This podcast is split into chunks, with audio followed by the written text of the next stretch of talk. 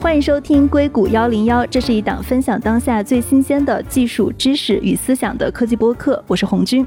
前几期我们在做比尔盖茨与气候变化的话题的时候呢，就有听众提到了他想要听植物肉。其实呢，这期我们的这个话题啊，会比植物肉更进一步，因为我们来讲的是整个的人造肉行业。因为人造肉不仅仅只有植物肉，还有一类呢是细胞培养肉。待会儿我们的节目也会聊到为什么会出现细胞培养肉。这期我们也邀请到了两位跟新蛋白相关的创业者，一位是植物家的战略与运营副总裁谢可盈 Coco。Hello Coco，你好。Hello，你好。还有一位是 CellX 的创始人兼 CEO 杨子良。Hello，子良你好。大家好。欢迎两位来我的节目。我觉得我们在聊这个人造肉以前，这个概念是在二零二零年的时候特别火。一个是像行业里面比较大的公司 Beyond Meat 上市了，还有是我注意到整个中国的新蛋白行业、人造肉行业，它的融资二零二零年其实是一个非常好的风口期。在分析商业以前啊，就是我想让两位从消费者的感受来聊一下，你们是什么时候第一次听说到人造肉的这个概念？第一个吃的植物肉是哪一家的？吃起来是什么感觉？我第一次吃到植物肉的时候，应该就是别样肉客刚在香港上市的时候，约莫是四年多前吧，在绿客门的门店尝到的。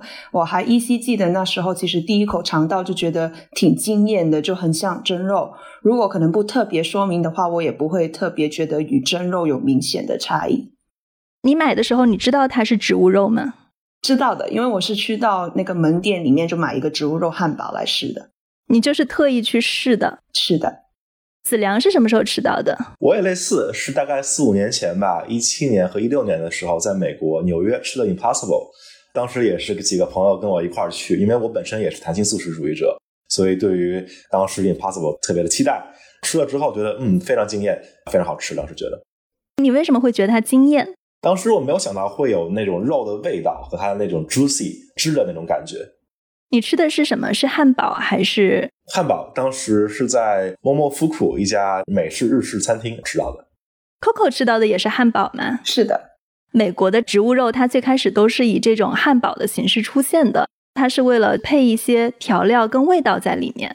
对的，也看到有一些调研，就是说，因为毕竟美国的消费习惯还是汉堡还是很大的一个消费场景嘛，所以基本上他把汉堡做好，可能就拿到一半的一个市场份额。也就为什么前期出现的产品比较多，也是汉堡的形态出现。你觉得当时你吃的这个口感跟真肉的口感相比起来是怎么样的？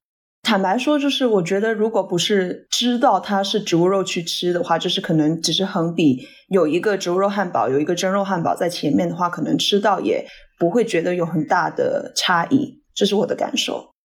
我自己也是试了一下 Beyond Meat 的肉啊，我自己觉得在口感上，如果注意一下的话，它是缺少一点肉的香味儿跟肉的那种咬劲儿的。但是如果你说你把它当成肉呢，它好像确实有那么点感觉。特别想吃肉的时候，它也有那种能替代掉你心里一部分吃肉冲动的那种感觉。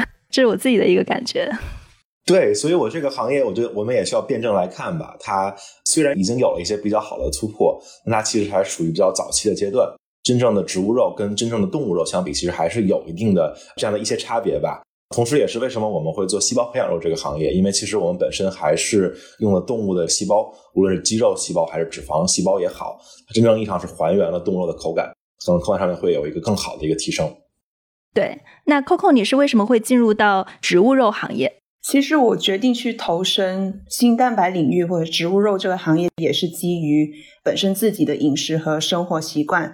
我吃素已经有数年的时间。在走访不同国家的期间，其实我发现素食选项在不同城市有着一个挺明显的一个差异。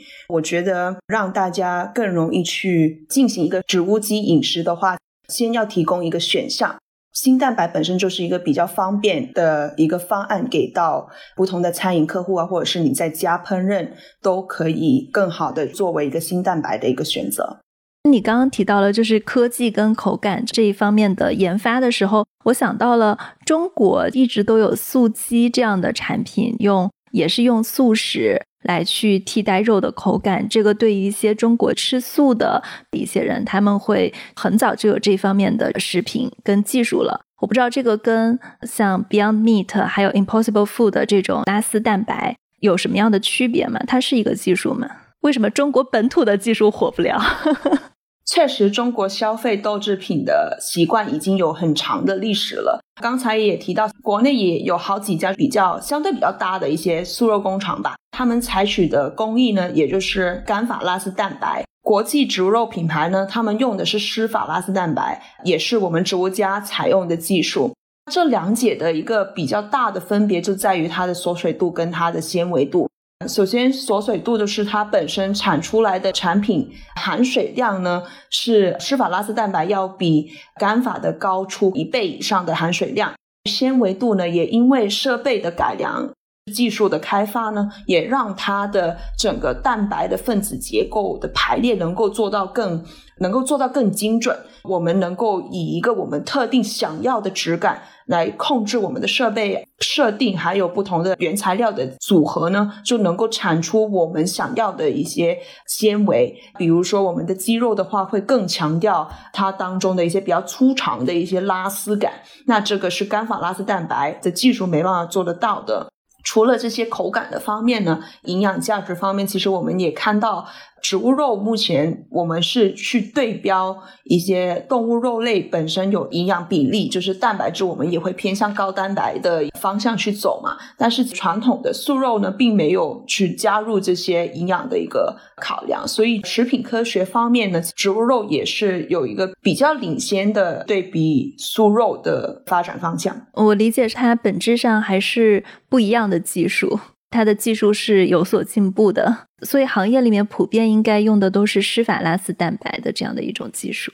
大部分领先的植肉品牌都是在采用施法拉丝蛋白，但是在国内来看，大部分一开始启动的品牌也是用干法拉丝蛋白，也是跟传统素肉工厂去合作推出的产品。但当然，我们看到逐步越来越多国际品牌的引入呢，也是看到不同的公司也开始去投入施法拉丝蛋白的研发。两三年后，可能也会看到越来越多优质的一个植物基的产品。你们的研发团队现在是在？对，我们的研发团队现在分为两个部分，一个是基础的技术开发，那这一部分呢是在北美进行的。他们过去给别让肉客、Impossible Foods 等等的品牌去服务。目前整个拉丝蛋白跟前端的一些调色调味都是由他们来负责的。我们第二部分呢，应用的开发就是如何把这些产品做到一些菜谱里面。那这一部分呢，我们是在国内跟一些过往也是在米其林餐厅或者是给新零售品牌服务的研发团队去进行开发。所以，在我理解，你们的研发团队分为两块儿，一块儿相当于是研发植物肉的整体上的大致方向口感的团队，还有一个具体口感的团队，跟当地来合作，来怎么调出更适合中国味的口味。对的，我看见在市场上，大家对于植物肉的讨论中啊，大家都会认为。大豆会比豌豆富含更加营养跟丰富的氨基酸。为什么像 Beyond Meat 它会采用豌豆而不是大豆？在国外也会蛮多的消费者会关注不要吃大豆，因为他们对于转基因的顾虑，蛮大一个族群是会采取一个不吃大豆的饮食习惯。主要是转基因，对我觉得是这是其中一个顾虑之一了。其二的话，刚才也提到，即便说豌豆它本身不含有完整的氨基酸的排列嘛，但是透过不同植物蛋白配比，它其实还是能够都提供到所必需的氨基酸。你们的原材料是哪一类？植物家采用的原材料，大豆、豌豆和小麦的一个配比。大豆、豌豆和小麦就都有。对，主要原料是平均的一个配比，或者是。在基于我们用的不同的产品里面，也会因应我们所需的一个纤维啊，或者是口感，也会有所改变，所以也没有说特定某一个是主要的原料。对，刚才说到那个大豆，可能因为原因，美国消费者对于豆腥味还是比较敏感的。大豆的这个豆腥味也是另外一个原因，为什么他们当时选择的是啊豌豆蛋白而不是大豆蛋白吧？豆腥类是什么意思呀？豆腥味，豆腥味。哦，豆腥味。对，很多人是不喜欢吃豆腐的美国人，但中国好像还好一些，因为中国人大豆的历史比较长了。对，我看见中国的大豆就是大概百分之九十五是进口的。中国在人造肉这一块儿啊，他们除了植物肉以外，会对细胞培养肉有一个比较大的补贴，因为原材料太依赖于进口了，所以相当于你们正好是在能享受政策优惠的地带上。对，就其实我们觉得我们这个行业很大的意义在于粮食安全，对吧？如何能够中国人自给自足，喂饱十四亿人口的动物蛋白需求量？中国人的饭碗还是掌握掌握在自己手里，不能够依靠进口，无论是进口的肉也好，还是进口大豆也好。这个是我们行业以及我们公司在中国很大的一个意义。我们能够真正是中国本土企业，能够利用中国的技术，不再是被海外的技术所所所卡脖子。而是能够研发自己的技术，能够提供中国人的这个肉类需求量。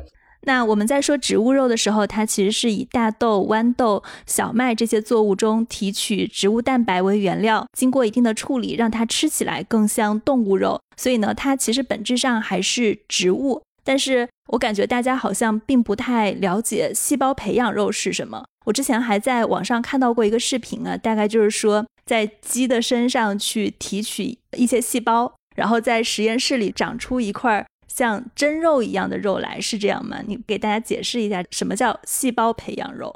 好啊，其实细胞培养肉它最基本的原理就是细胞的增殖跟分化。就比如现在我们看的动物从小到大的一个过程，以及这个伤口的愈合和我们大家健身完肌肉增长，其实都是依靠的是动物的细胞它的这样的一个增殖跟分化。只不过我们是跳过了动物这个载体。它动物本身其实是一个低效的、周期长的、消费啊浪费资源的这样一个载体，相当于是把中间商剔除了这样的一个过程，不通过动物来生产动物肉。像我说的，提取一块细胞，然后你们在实验室里培养啊，有三个大的步骤吧。第一个的话是从动物体内提取干细胞作为一个种子，这是第一步。第二步是给种子一些比较好的营养物质，我们的培养液。它能够一生二，二生三，三生万物，它能够不断的这样这样一个增值，这是第二步。第三步，把细胞给它组织化，无论是在支架上面，还是通过它内生物打印，它能够成为一个组织，成为一块肉，就这三个大的步骤。最后的话，再辅佐这样的一些食品加工，把组织变成肉，这样四个四个大的步骤吧。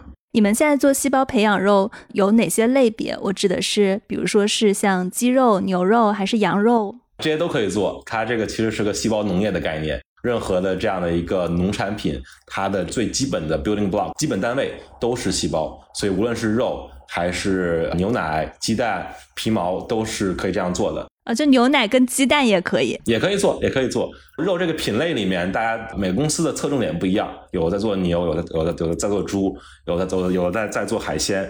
也有公司在做一些比较冷门的一些品类，像袋鼠啊这种都都有人在做。然后我们现在主要是两个大的品类吧，一个是高附加值的海鲜，另外一个是中国人最需要的猪肉，这两个品类。嗯，海鲜和猪肉。嗯哼，海鲜是一个挺大的品类，具体是什么呢？虾、蟹、鱼。现在不能透露，之后之后之后，大家敬请期待。你们现在有已经培养出来的肉吗？它的口感跟真肉怎么样？我们已经有啊，内部内部已经有过，然后现在啊量比较少，我也吃过，现在是第一次，所以还有一些进步空间，但是也能吃出肉的味道。我知道两位像 Coco 是一个纯素食主义者，子良也是一个弹性素食主义者。如果只吃素的话，我们的身体会不会需要一些蛋白质跟有一些能量的流失呢？你觉得还好吗？对，在能够均衡搭配的条件下，吃素其实是能够满足我们身体的营养的。但很多时候均衡搭配还是有一定难度的，所以也是为什么我觉得细胞培养是特别有价值的一个行业，它能够使我们更加容易的能够来达到营养的均衡。对于我来说的话，其实我也是在我开始植物基饮食之前，也是在营养这方面也是特别去看了一下。我就发现，只要是一个均衡的一个搭配的话，其实也不会有一个营养的一个缺乏。尤其是目前，我觉得植物肉也是一个给到更丰富的一个营养的解决方案嘛。我们也看到说，其实，在形态和营养方面，植物肉也是有它的可塑性。动物肉的其中有一些蛋白质，它可能也只占它的百分之三十到四十，但是植物肉通过它的技术，其实能够浓缩到百分之七十到八十这个区间。其他成分像是维生素啊，不同的微量元素，也是可以在生产的过程中添加。日常的饮食中，如果你去食用不同颜色的蔬菜啊等等的，其实也已经可以满足你日常的一个膳食的需求。比如说像维生素 B 十二这个，如果纯吃素的话，你是会要特别的补充吗？在 B 十二的话呢，其实我会尝试从营养酵母里面去摄取。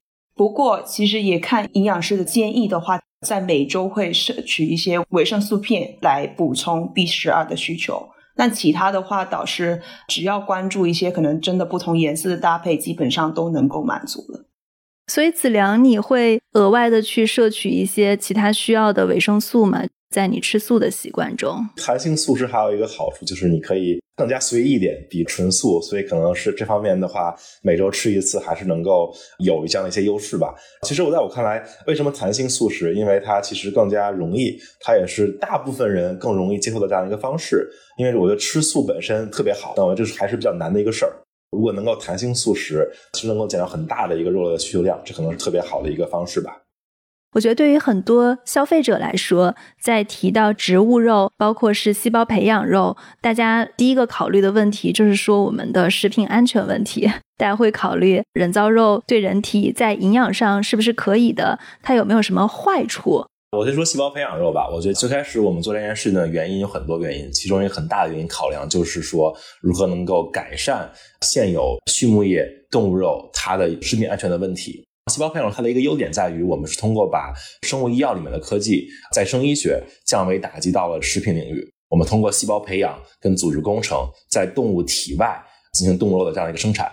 你也知道，生物医药本身是非常高标准、无菌的一个环境，所以我们的目标也是不使用抗生素，也是一个无菌的生产。它本身是更加安全、没有病原体的一个环境。细胞培养肉算是荤食还是算是素食呢？它是肉，是荤食。但很多时候，我觉得很多吃素的人也会想要吃细胞培养肉。为什么呢？因为是很多素食的人他吃素，并不是因为觉得肉不好，他是觉得肉本身的影响畜牧业动物啊吃动物这件事情不好。但我们本身不通过动物本身来做肉，所以很多吃素的人也会非常喜欢我们这个产品。但当然了，我觉得我们的更大的受众还是吃肉的这样一个群体。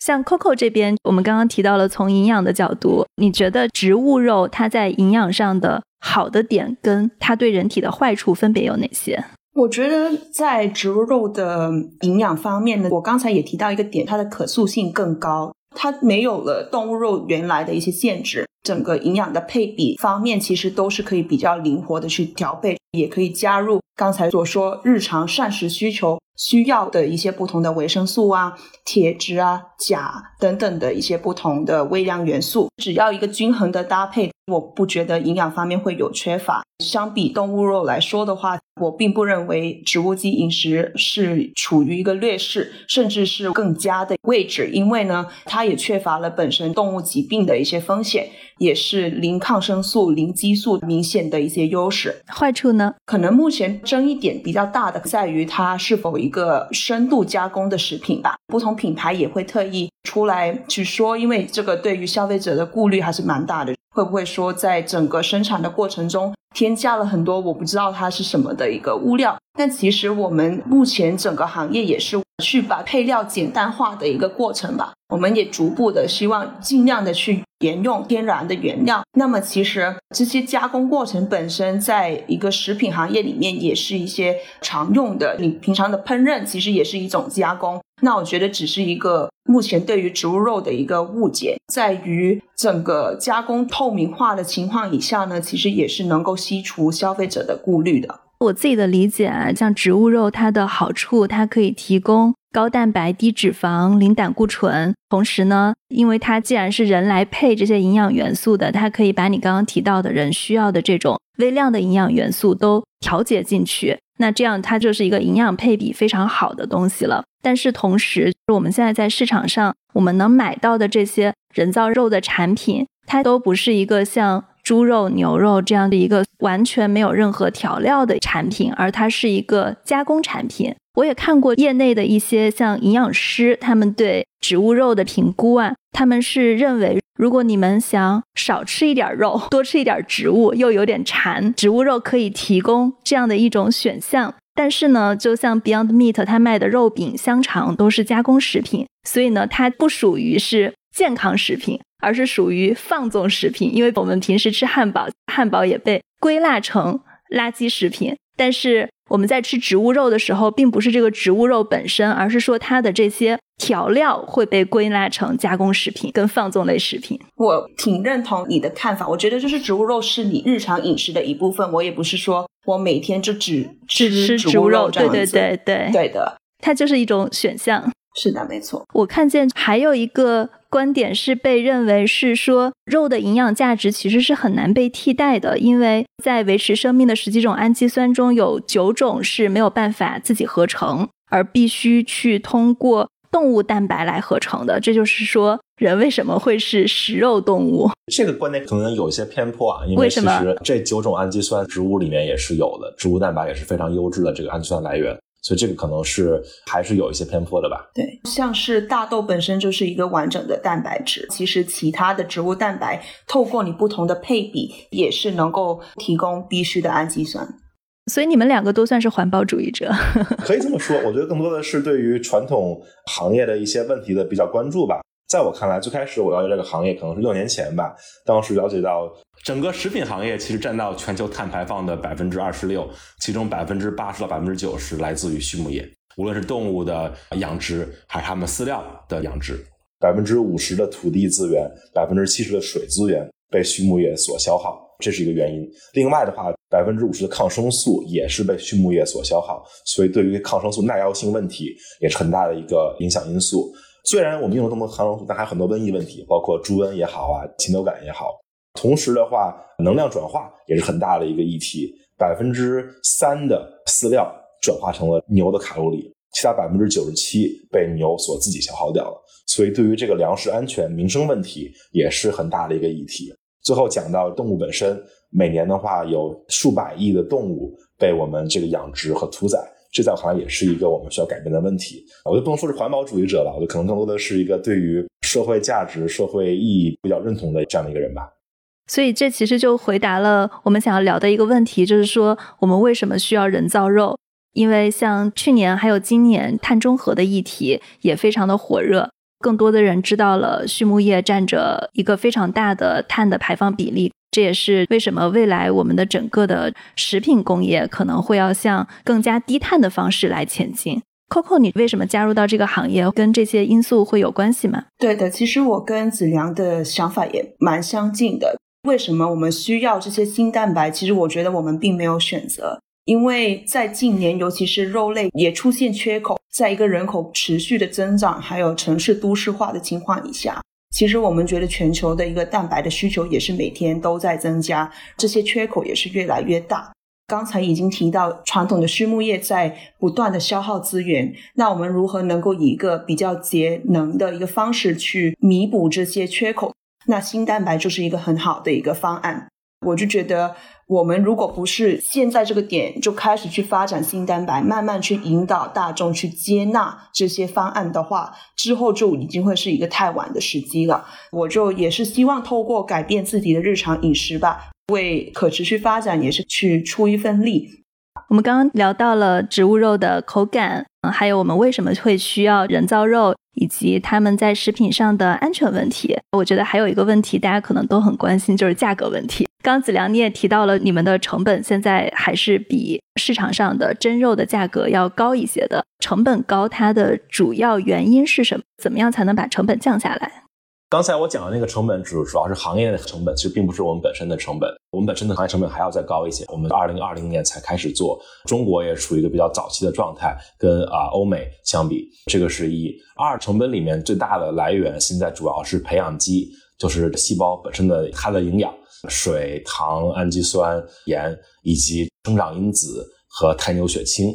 现在我们在做的主要几件事情是：首先一，我们要研发无血清的培养基。把胎牛血清给替代掉。二的话，我们要进一步降低生生长因子的成本。最后三的话是通过国产替代跟大规模生产，来降低我们基础培养，就是这个水、糖、氨基酸它们的成本。你觉得以后成本会下降的关键因素会取决于哪几个因素？为什么我们说这么快的时间成本就能降很多？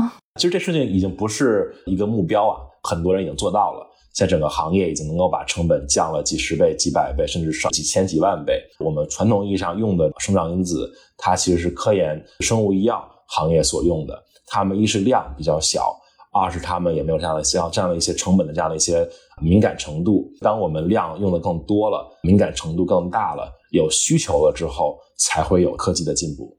所以它的因素可能是在规模化生产方面，就因为现在量小。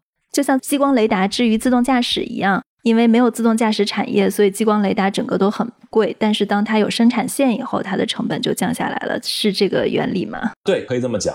同时，也是之前没有它太多需求吧，只是它不用很便宜，现在它需要很便宜，所以它需要降低成本。大概现在的成本是多少？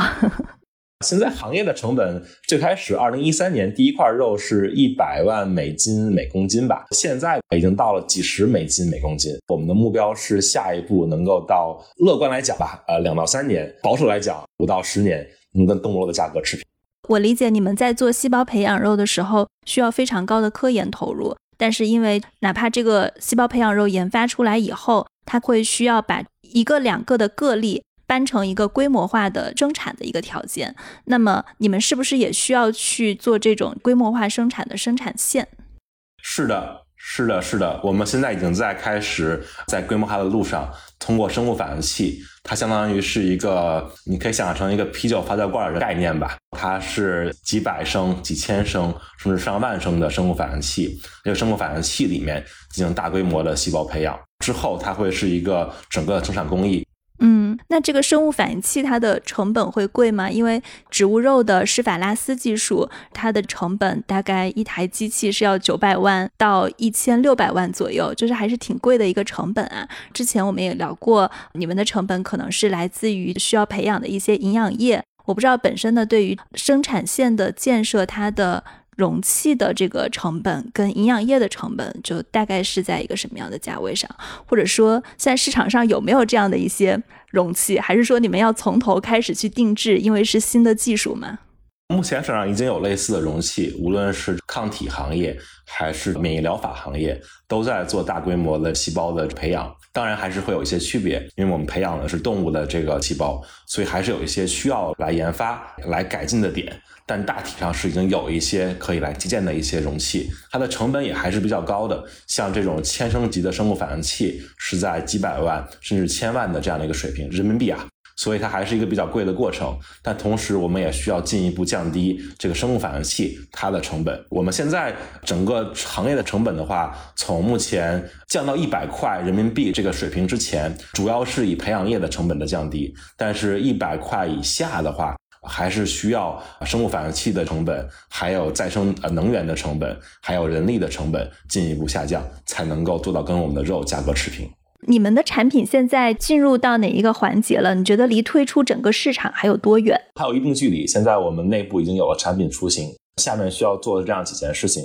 首先，一的话是进一步降低成本；二是规模化生产；三是整个产品的无论从形态。还是客观上面进一步提升。最后，我们也需要这个政府的立法审批，所以这个事情的话，快是一到两年，长会要到两到三年的一个时间。我是关注到像 Beyond Meat，它已经进入中国市场了，并且它打算在中国的嘉兴去做一条供应链了。我不知道在植物肉这一块，政府对外资的管理是怎么样的。Coco 像 Beyond Meat 他们进入中国市场以后，你们在竞争策略上会采取一些怎么样的差异化策略？嗯，整体猪肉市场氛围来看的话，我认为还属于蓝海的阶段，那其实还没有到竞争白热化的红海阶段。国际品牌的进入绝对是对于市场的利好，对于消费者市场有一个共性的输出。在定位方面去对标国际品牌，别让肉客，他打的是一个高端市场，他采取的全球的一个定价策略也是属于偏高的定位。我们采取的策略呢，具性价比的一个品牌，因为我们也考虑到国内的消费者对于价格的敏感度要更高，我们定价策略会比它更亲民一点。成本结构方面呢，因为我们的总部就在国内，我们能够更贴近消费者日常的一个消费场景，这些都会是我们相比别让肉客的优势。你觉得普及化的价格是多少？现在 Beyond Meat 的定价是比市场的牛肉的价格高了大概百分之二十五左右嘛？植物肉的价格下降到一个大概什么样的水平，可以跟动物肉来竞争？我认为也取决于在哪个市场。在国内的话，看到比国外的消费者的一个价格的敏感度要相对的高。我认为真正要做到一个普及化的话，要做到食品可能还不够，可能还是要略低于动物肉类。我看到你们跟 Fat Cow 有合作一个植物肉的汉堡啊，你们的价格是七十人民币一个。我也看了一下其他的同类产品的资料，比如说像星期零。他们跟喜茶合作的未来芝士汉堡，它的价格是二十五人民币一个。为什么会有一个这么大的差价？产品的售价定位呢，也很取决于餐饮本身的品牌定价。因为 Fat Cow 它本身就是一个相对中高端的汉堡店品牌，所以它的整个定价策略，它所有的汉堡基本上都是在六十到一百一个汉堡的区间。其实一个植物肉汉堡，它并没有采取一个更高的一个价格。它整个汉堡的分量啊，也会影响到它最终的定价。我们目前供应到给餐饮品牌的价格，跟动物牛肉的价格也真的差不多，并不影响它最后能够给到消费者的价格。你们按照肉类差不多的价格给到这些餐饮企业，还算是一个赔本赚吆喝的阶段吗？就在现阶段而言，我们也是能够保证到一定的毛利，也没有到赔本的情况。我们整体的一个定价策略的话，我们先是确保了一个能够对标国际品牌的质量，在成本方面，我们也希望能够做到具性价比，前期的利润空间会压缩一点。你可以举个例子吗？像 Beyond Meat 他们的价格是怎么样的？你们跟合作品牌的你们的定价体系是怎么样的？因为这样说太抽象了，我感觉听众好像不是很容易理解。Beyond Rock 它刚推出来的时候，它给到餐饮品牌也是超过一百元的一个价格。我们给到市场的价格呢，其实也就是它三分之一或者是二分之一的价格。零售方面呢，我们看到。别让肉客它前期推出的产品，它可能一盒呃两百多克的，它是六十元的价格在盒马销售。我们目前也是两百多克的产品呢，我们采取的区间也是在一个二十五到三十五之间的价格，是它一半以下的价格。你们为什么可以推出低于一半的价格？这是基于你们的定价策略，还是说你们真的有成本上的优势？两方面吧，首先，呃，刚才提到的定价策略肯定是其中一部分。第二呢，整个成本的结构方面，因为别让肉客它前期的科研成本它也是很高的，那它经过很多年科研的结果才推出它现在的一个产品。我们也可以算是站在巨人的肩膀上吧。我们一开始去搭建我们的科研团队，它其实过往也是服务这些领先的植物肉品牌，它有的是一个科研的一个基础。保密协议以下，它有一些它是不能够共享的嘛。但是它原来自己有的一个科研的基础，还是能够给我们去开发一些相对领先的产品，而相对投入的时间和成本也没有前期别让肉客需要的那么长。我们的原料也尽量的在国内采购，整个团队总部也是在国内，那人力成本方面的等等的，也都会相对比别让肉客有优势。我理解是你们的原材料成本，因为你们的研发也相当于是这个市场在慢慢成熟了嘛，研发链条变得很短，研发成本、原料成本都低。我不知道供应链成本占多大的一个因素啊，以及这一块的成本是怎样的？成本结构大部分还是来自于拉丝蛋白、施法拉丝蛋白那个蛋白基底的成本，在这一块来说，它前期投入的科研成本还是相对的高的。那这个也是经过多年的一个迭代和优化。国内来说，我们是第一家去采用这些技术，我们是把国际的科研引到来国内，那相对我们的投入也就没有需要投入的那么多。为什么我们前期的成本跟价格都能够做到已经是比较有优势的区间？你说到蓝海市场这一块儿，我非常认同，是因为我觉得当时听到像 Beyond Meat 跟麦当劳合作了，这确实是一个非常大的进展。但其实连锁快餐品牌有那么多，对不对？还有 KFC，它也是推出了植物肉的汉堡，包括还有中国的那么多连锁中餐品牌，包括米其林餐厅，从中端到高端到中端的一些餐厅，其实跟每一个低端的品牌都可以去合作。这些企业都是在去找自己能够紧密合作的一些供应方的。同时，我也看到 Beyond Meat 的财报中，他们 To B 的销售只占到了，如果我没有记错的话，百分之二十六吧。他们的零售端占了百分之七十四。那你觉得对植物家来说，你们未来在这个策略上会怎么选择呢？直营还是跟餐厅的 B 端的企业合作？我们的策略渠道策略来看的话，我们前期也是先从餐饮来切，就是因为。刚才其实子良也提到，就是在于整个质量的出品的品控来看，我们有更高的保证。但是在长远的策略来看呢，我们会把零售跟餐饮大概是对半的方向，甚至是逐步的把零售的份额提升。那我们也是希望更多的采取直营的方式。我们目前已经有开了自己的天猫店，直营的渠道能够让我们更容易、更直接的得到消费者的反馈。就会希望我们的直营渠道去发力，把份额逐步的提升到可能是我们最高渠道份额吧。像在细胞培养肉这个市场，你是把自己定位成一家科技企业，还是说以后你会成为一家零售类企业？它是一个技术门槛很高的事情吗？这两个类别它还是非常不一样的。而且市场上其实聊植物肉的报道非常多，但是对于细胞培养肉，我觉得大家可能还在一个。比较空白的阶段，对我们其实是一个科技驱动、门槛非常高的行业。我们团队现在百分之八十以上是来自于国内跟世界一流高校的这种科研人才，其中百分之五十是这个博士以及以上的学历，本身是需要很多高精尖人才的一个研发，门槛还是非常高的。我们也是科技驱动的，做到后期的话，科技很重要，同时品牌也非常重要。因为植物肉像 Beyond Meat 从零九年开始已经有很多年了，十二年，对吧？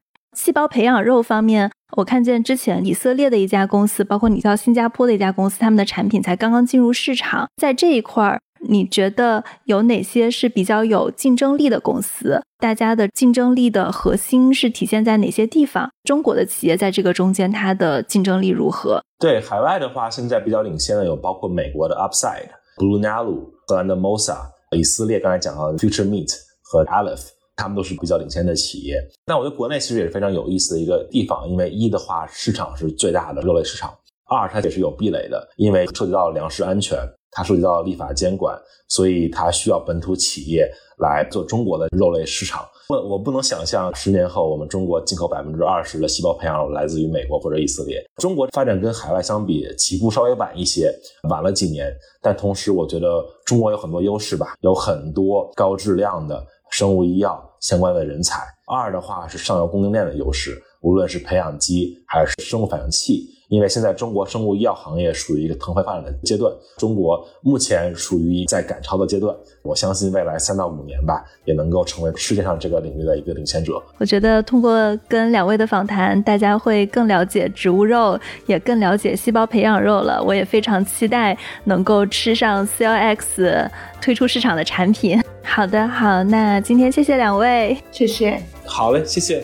这就是我们今天的节目。如果大家喜欢我们的节目，可以在你所收听的音频渠道来给我们写评论、写留言，也可以在你所收听的渠道给我们一个五星好评。谢谢大家的收听。